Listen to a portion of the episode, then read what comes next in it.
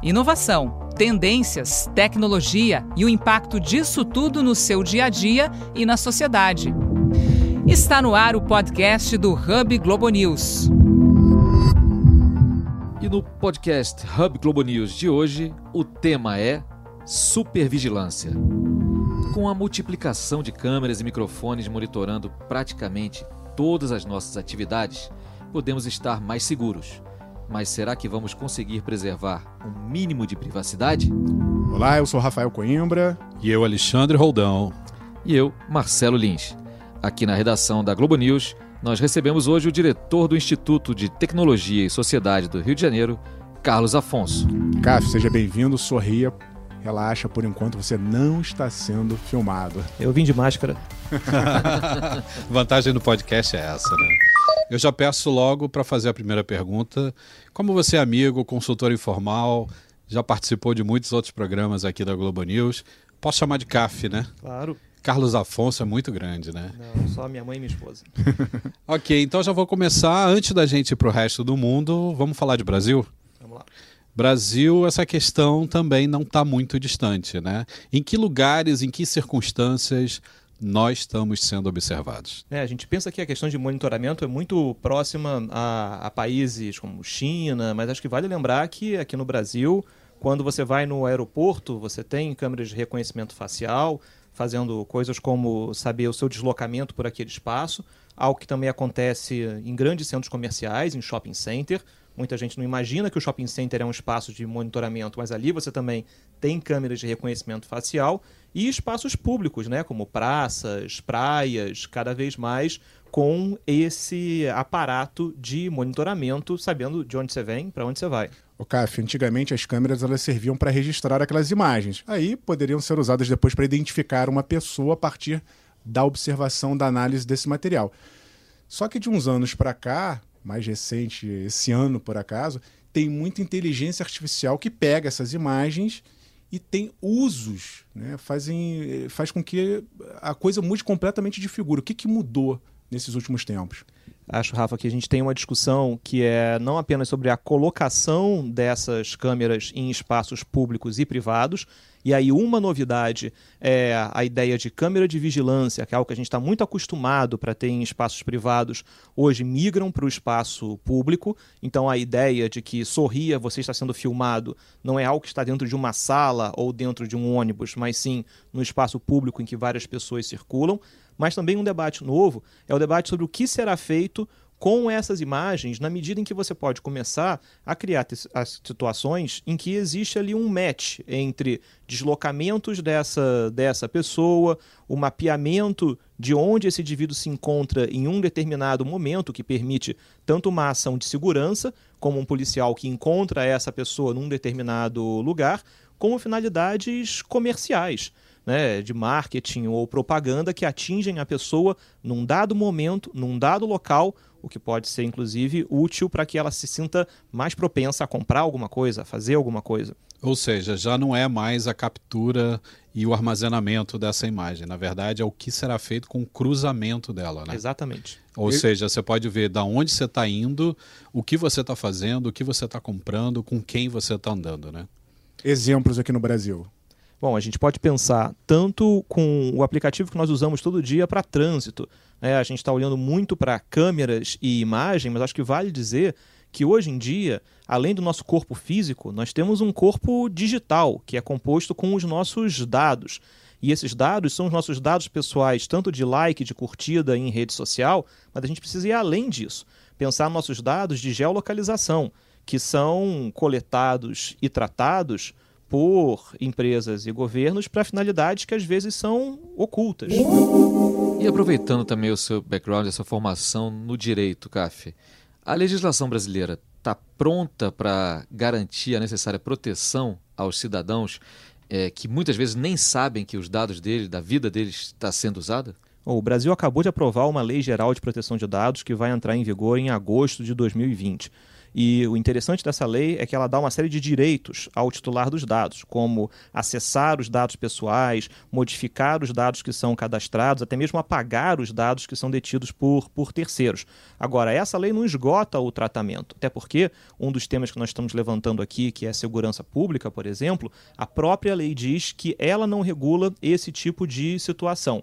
Então, os dados pessoais que são tratados pelo poder público para finalidade de segurança ainda não encontram um respaldo nessa lei de proteção de dados. Soma-se a isso direito à privacidade, direito à imagem que cada um tem e que pode ser flexibilizado dependendo das circunstâncias, em especial em locais públicos. Né? Quando, em termos de privacidade, a gente pode imaginar que você não tem uma expectativa de privacidade num local de frequência coletiva. CAF, essa é uma situação aqui do Brasil. Mas falando em lei, tem um caso à parte que é China. É outro mundo.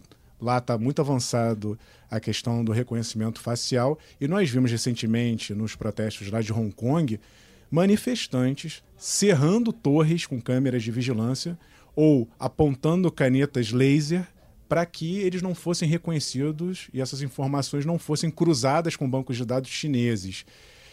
Como é que é essa situação do outro lado do mundo? É interessante a situação que a gente vê hoje na, nos protestos em, em Hong Kong, numa situação em que a China vem numa tradição de uma tentativa de controle e de identificação das pessoas na sociedade, justamente para reconduzir uma ideia de confiança, para que você saiba quem está do seu lado.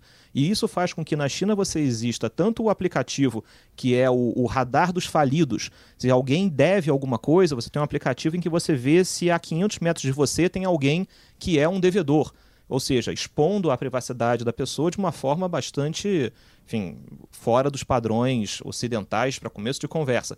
E, por outro lado, sistemas como o sistema de crédito social chinês, o monitoramento em massa nos grandes centros urbanos, fazem com que o camarada que está protestando na China, talvez ele tenha uma noção um pouco mais avançada sobre o quanto eu posso ser monitorado. Talvez essas décadas de monitoramento na China tenham preparado os participantes do protesto para que eles saibam mais como se defender, como eles devem atuar, criando essa cultura de resistência. E curiosamente, esse caso que você cita, em Hong Kong foi muito bem aplicado, né? Uh, eles estavam evitando usar os cartões do metrô nos deslocamentos para os locais de manifestação, justamente para que não fossem monitorados, né? Porque o, cada número é associado a uma pessoa e aí num segundo momento, redes sociais com outros motivos, como o próprio Tinder e, e, Pokémon, o, Go. e o Pokémon Go, estavam sendo usados para marcar locais de protesto e manifestação. Então, você acaba usando outras ferramentas tecnológicas para subverter toda essa vigilância, né? E isso mostra a especialidade justamente dessa, dessa juventude que protesta, que vai usar a tecnologia a favor desse, desse direito de reunião e de manifestação. Agora, dá para dizer que, no caso, a partir do caso de Hong Kong, a tecnologia ela funciona mais a favor de um dos dois lados, digamos assim, o Estado ditatorial, no caso do Estado chinês, ele tem mais chance de usar essa tecnologia para oprimir do que os grupos de oposição usá-la para, quem sabe, é, se libertar, falando de uma maneira mais ampla assim? E Lins, esse caso da China mostra justamente como tecnologia ela serve tanto para uma situação de liberdade como para uma situação de controle. E acho que esse é um bom caso é a mesma tecnologia que permite que você possa exercer liberdades e protestar e se manifestar, que também gera essas pegadas digitais que tornam possível que o Estado ou que empresas possam monitorar o seu deslocamento, a sua manifestação. Então, esse jogo de gato e rato entre desenvolvimento tecnológico para impulsionar liberdades e, ao mesmo tempo, utilizando a tecnologia para cercear a expressão, para controlar, é uma história resumida do desenvolvimento da própria tecnologia. E acho que Hong Kong simboliza isso muito bem. Vamos falar de outros países que são símbolos de liberdade de expressão tem muita resistência, por exemplo, em São Francisco, que é um berço da tecnologia. Foi a primeira cidade lá onde se vetou o reconhecimento facial. E na Europa facial. também tem uma discussão boa. E curiosamente, voltando ao caso de São Francisco, o perfil liberal, né, de, que a gente já conhece desde os anos 60, do Flower Power, hoje eles foram os primeiros a se manifestarem contra o direito de serem filmados e o reconhecimento facial. Pelo Estado pelo Estado. Agora, a gente já falou de Brasil, já foi para Hong Kong, China, voltou um pouquinho, mas existe uma cidade que é muito frequentada, praticamente uma das esquinas do mundo, e a gente acionou o nosso correspondente Rodrigo Carvalho. Ele vai falar como é a vida dele, que ele está há dois anos e meio em Londres. Sorria, você está sendo filmado. Eu lá vou ficar sorrindo por aí. Vocês imaginam isso aqui em Londres? Londres pretende chegar em 2025, gente, com um milhão de câmeras. Vocês têm noção? Tem um cálculo aqui que fala que, em média, a imagem de uma pessoa é captada mais ou menos 300 vezes por dia. É a capital mais vigiada da Europa.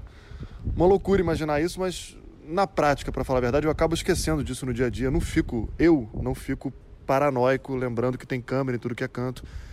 Mas tem gente que sim. Por exemplo, aqui se você se envolve numa confusão na rua, numa briga, dá problema na justiça.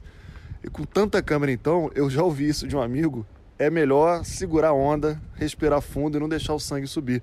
Porque com tanta câmera, nada do que você faz na rua é, é, passa despercebido. Estou falando isso, mas eu não, não, me meto em briga não, tá? Só dando, dando exemplo. E a vigilância aqui está em outro nível, hoje em dia, agora, muito por causa da, das câmeras de, de reconhecimento facial.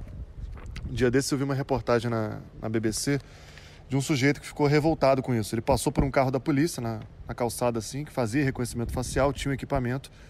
E irritado ali com a falta de, de privacidade, ele tapou o rosto, foi parado, disse que não era obrigado a, a passar por aquela situação e acabou levando uma multa de 60 libras. Isso dá uns 300 reais. E essa tecnologia tende a se espalhar nas grandes cidades, né? Então esse é um debate atual. Isso vai piorar. Mas de vez em quando, claro que essa vigilância toda ajuda. Uma conhecida lá do bairro, lembrei dessa história, foi vítima de um golpe aqui recentemente. Um cara bateu na porta dela, disse que tinha deixado uma bola cair no jardim, que ficava nos fundos. Ela deixou ele entrar e acabou sendo roubada. Depois ela conseguiu achar, ela achou o sujeito porque ele usou o cartão dela em algumas lojas e as câmeras de segurança conseguiram captar imagens dele em todos esses lugares. Então, em nenhum lugar onde ele fez compra usando o cartão dela, ele passou despercebido. E ele foi preso. Então, tem os prós e contras, né? Eu fico preocupado de pensar que tipo de registro meu tem por aí. Mas é melhor, melhor nem pensar nisso. Um abraço para vocês. Valeu. Bom, essa é a situação hoje. Vamos olhar um pouquinho para frente. Vamos tentar pensar em novas formas de vigilância, de supervigilância. Tem muita gente trabalhando já agora com monitoramento das emoções. A Amazon, por exemplo, tem um sistema de reconhecimento facial que consegue identificar coisas como felicidade, tristeza, irritação, se você está enjoado, se você está calmo. E agora eles lançaram uma nova emoção, que é o medo. Imagina o que você pode fazer é, observando as emoções. Recentemente também vi um estudo de uns pesquisadores lá em Londres querendo criar um filtro para neutralizar a emoção das nossas vozes, para que os assistentes pessoais não usem essa emoção para gerar propaganda. O que você acha disso, Caf? É, isso é uma fronteira além do reconhecimento facial, que acho que é importante dizer que identificar a emoção é identificar padrões. E o que a inteligência artificial faz de melhor é reconhecer padrões. E o que pode ser utilizado para os mais diferentes fins. Aqui no Brasil, especificamente, a gente teve o caso do metrô da Via 4, em São Paulo, que quis instalar câmeras inteligentes na, nas portas do metrô que identificariam a emoção né, dos passageiros. E essa utilização acabou sendo bloqueada por uma medida liminar numa ação que foi promovida pelo IDEC contra o metrô, mas acho que isso ajuda a gente a entender que isso não é ficção científica. Você está parado na frente da porta do metrô e imagina, você espirrou. E aí vai aparecer lá na telinha: Oi, você está gripado? Quer comprar aspirina? Ou seja, a gente vai ter que começar a se acostumar com o fato de que a propaganda que a gente vê no mundo físico à nossa volta não é um outdoor estático, mas ela reage ao que está acontecendo em volta e, especialmente, ao que a gente manifesta na frente de uma tela. Agora, a questão também é a gente deposita muito a esperança de que a tecnologia por si só cada vez menos falha, cada vez trabalha mais a nosso favor. Mas aconteceu um caso que você falou agora de São Paulo, vou puxar para Rio, na rua de Copacabana. Uma mulher que estava tranquilamente passando e ela foi identificada pelo sistema de reconhecimento facial. O que, que aconteceu com ela, Cave? É, esse caso mostra como essas câmeras de vigilância elas não são perfeitas. O reconhecimento facial ele não vai sempre apontar para uma situação que é isenta de equívocos. Ao contrário, dependendo da base de dados que alimenta justamente essa procura por rostos ou por ali uma identificação, eu posso ter tanto uma situação de um viés que pode favorecer uma análise que é errada, que é equivocada, e isso pode levar a apreensões que se mostram infrutíferas, a erros que nascem do sistema. Por isso que é importante uma revisão humana, ou seja, não confiar apenas na máquina. Pegando esse seu gancho, Café, então tem um nicho aí. A gente, quando a gente fala de inovação, fala-se muito na perda de postos de trabalho. As máquinas vão passar a fazer uma função que era antes exercida por humanos. Mas também a gente está vendo, também nesse caso até do monitoramento, que surgem novas profissões que ainda não existem, que são um campo largo para atuação que só pode ser do ser humano, que tem capacidade de ver apenas não só a imagem, mas também é, ter alguma empatia com a pessoa, saber discernir pequenas diferenças tem também todo o mercado a ser explorado aí de trabalho, né, Caf? É verdade, Lins. Isso é interessante porque mostra como, na verdade, nós estamos falando de uma nova habilidade que precisará ser exercida. Que é claro que a câmera vai conseguir mapear um número de faces que o olhar humano não conseguiria fazer na mesma rapidez mas essa sensibilidade de cruzar os dados, de identificar quem é aquele indivíduo, quais são os dados que tem à disposição, se isso é realmente grave a ponto de se demandar uma abordagem a essa pessoa, isso passa justamente por um olhar humano. E é claro, nós vamos ter profissionais que precisam ser treinados para fazer isso, com a velocidade necessária, com a expertise necessária, e é uma nova oportunidade, é um outro campo de atuação em que a máquina, é claro, impulsiona um tipo de resultado, mas que a gente precisa de uma revisão humana para garantir que esse número de erros serão, enfim, reduzidos. Indo nessa questão ainda de futuro, né, cada vez mais as câmeras estão aí nas ruas, nos aparelhos, no próprio celular, a gente está carregando as nossas próprias câmeras que outras questões a gente pode ver que são positivas né, né, na questão de, da observação? Que outros campos podem se abrir que podem contribuir para a melhoria da sociedade. É quando a gente pensa em reconhecimento facial, é muito comum mirar direto na questão de segurança pública. Mas acho que vale lembrar que o mesmo reconhecimento facial que pode gerar um monitoramento que seja mais intrusivo, ele também gera a situação de identificação de pessoas para finalidades como, por exemplo, crianças perdidas, pessoas desaparecidas. Ou seja, existe aqui uma potencialidade de se tornar muito mais eficaz a, a, identificação de pessoas desaparecidas justamente com o aumento dessas câmeras de, de reconhecimento facial em locais públicos. E nós temos já alguns exemplos que mostram justamente esse aumento do número de pessoas que acabam sendo encontradas justamente por conta dessa, dessa tecnologia. Tanto na Índia como no Brasil, isso já começa a ser uma realidade. Que é uma questão principalmente ligada ao volume de gente, né? Uhum. É muito difícil pelo olho humano, a amostragem pura e simples, então você conta justamente com um sistema de câmeras. A Índia é um bom exemplo, né? É, eu queria chamar atenção para as câmeras dentro de casa, assistentes pessoais também que estão cada vez mais espalhados. Eu, por exemplo, estou com a minha casa toda vigiada. Eu não acho que tem problema. É bom lembrar que monitoração não é só por vídeo, né? Eles estão ouvindo áudio. também. Eu, né? Tá tudo lá ligado, ouvindo a minha voz. Eu não acho que tem problema, muito pelo contrário, eu gosto de usar esses assistentes, de estar sendo monitorado, desde que meus dados não sejam transferidos para outras pessoas. Como aconteceu com algumas redes sociais, acho que se não me engano foi o Facebook, né? Que tinha todo um departamento transcrevendo. É, todo mundo agora. A Apple também, né? também disse que é, ouvia. A Microsoft também, pelo, pelo aparelho dele lá de jogos, ouvia. Eu acho que a questão é essa. Se for usado a nosso favor, com o nosso consentimento personalizado, eu não vejo problema. A questão é quando esses dados são usados sem o nosso consentimento, ou sem que a gente saiba que estão sendo usados pelas empresas. Não, e esse ponto é muito importante, Rafa, porque faz a gente lembrar também que não são só estados ditatoriais que podem querer lançar mão do uso desses dados que às vezes eles captam sem o cidadão saber. Às vezes, muitas vezes, as empresas já descobriram o valor desses dados, já descobriram que usando esses dados da melhor forma, isso pode potencializar seus lucros.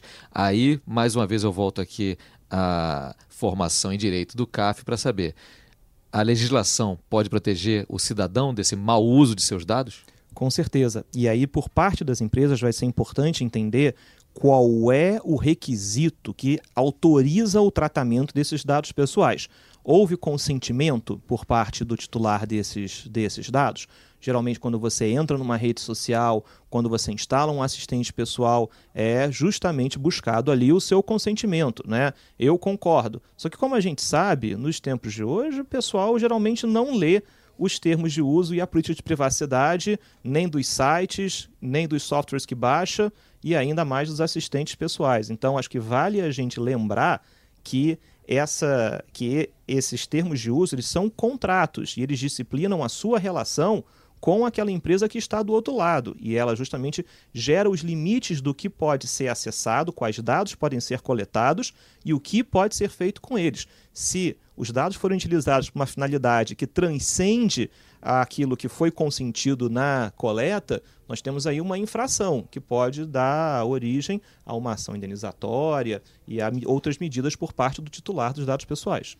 Agora, um universo que a gente conhece são empresas pelas quais a gente partilha dados, com que a gente contribui. A gente não sabe na totalidade qual, como os dados serão usados, mas e se esses dados também forem hackeados? Porque a gente falou de segurança pública, de polícia, de Estado, de empresas, mas a gente não falou do lado obscuro que existe também caçando os nossos dados. E aí, Rodão, é curioso porque quando você fala é, no WhatsApp mandando uma mensagem, quando você fala com o seu assistente pessoal, será que você pensa o que aconteceria se esses dados fossem vazados para terceiros? E aí é curioso porque o Brasil não tem uma cultura de proteção de dados.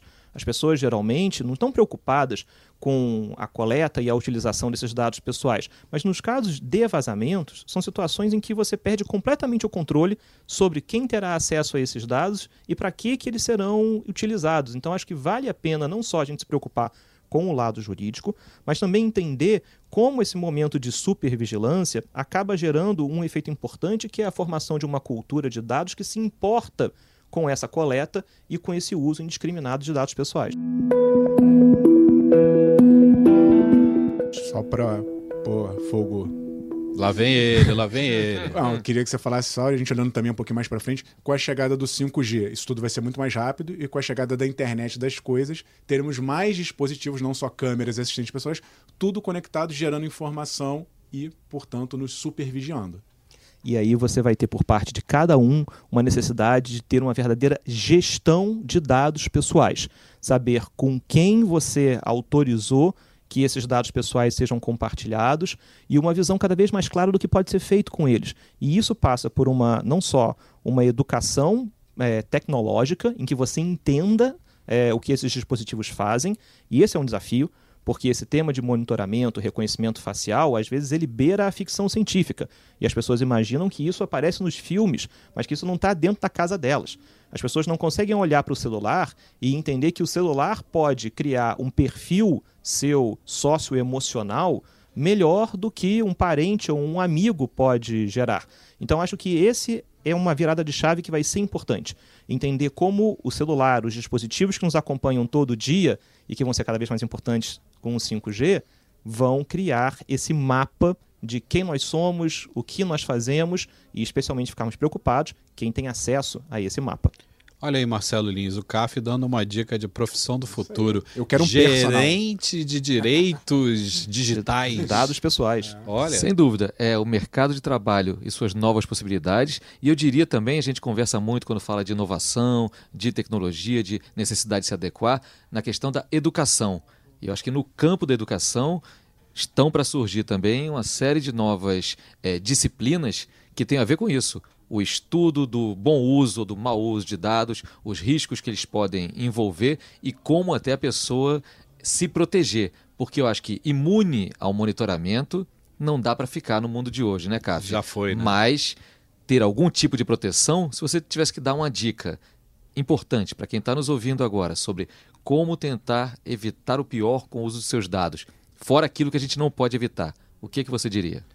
Eu diria para ser mais seletivo com as aplicações que você usa no seu dia a dia e não utilizar os seus dados pessoais para finalidades que são triviais, que são muito esporádicas, como, por exemplo, testes que se fazem em rede social, aplicativos de origem duvidosa, ou seja, ser mais seletivo com quem tem acesso aos seus dados pessoais para justamente construir essa gestão de dados de uma forma mais cuidadosa.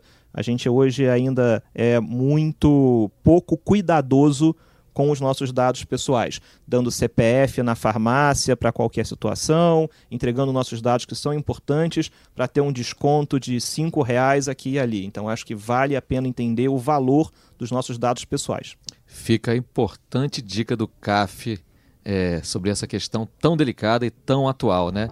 E quem vai ficando por aqui também é a gente, né? Obrigado, então, ao diretor do Instituto de Tecnologia e Sociedade do Rio de Janeiro, Carlos Afonso, e obrigado a você que nos acompanhou nesse programa. E eu lembro que você pode mandar os seus elogios, críticas, sugestões pelas nossas redes sociais.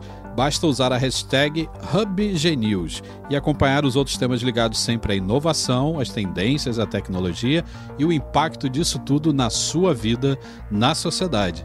Até o próximo episódio porque toda semana tem Hub Globo News inédito podcast também. Tchau, valeu, CAF. Um abraço.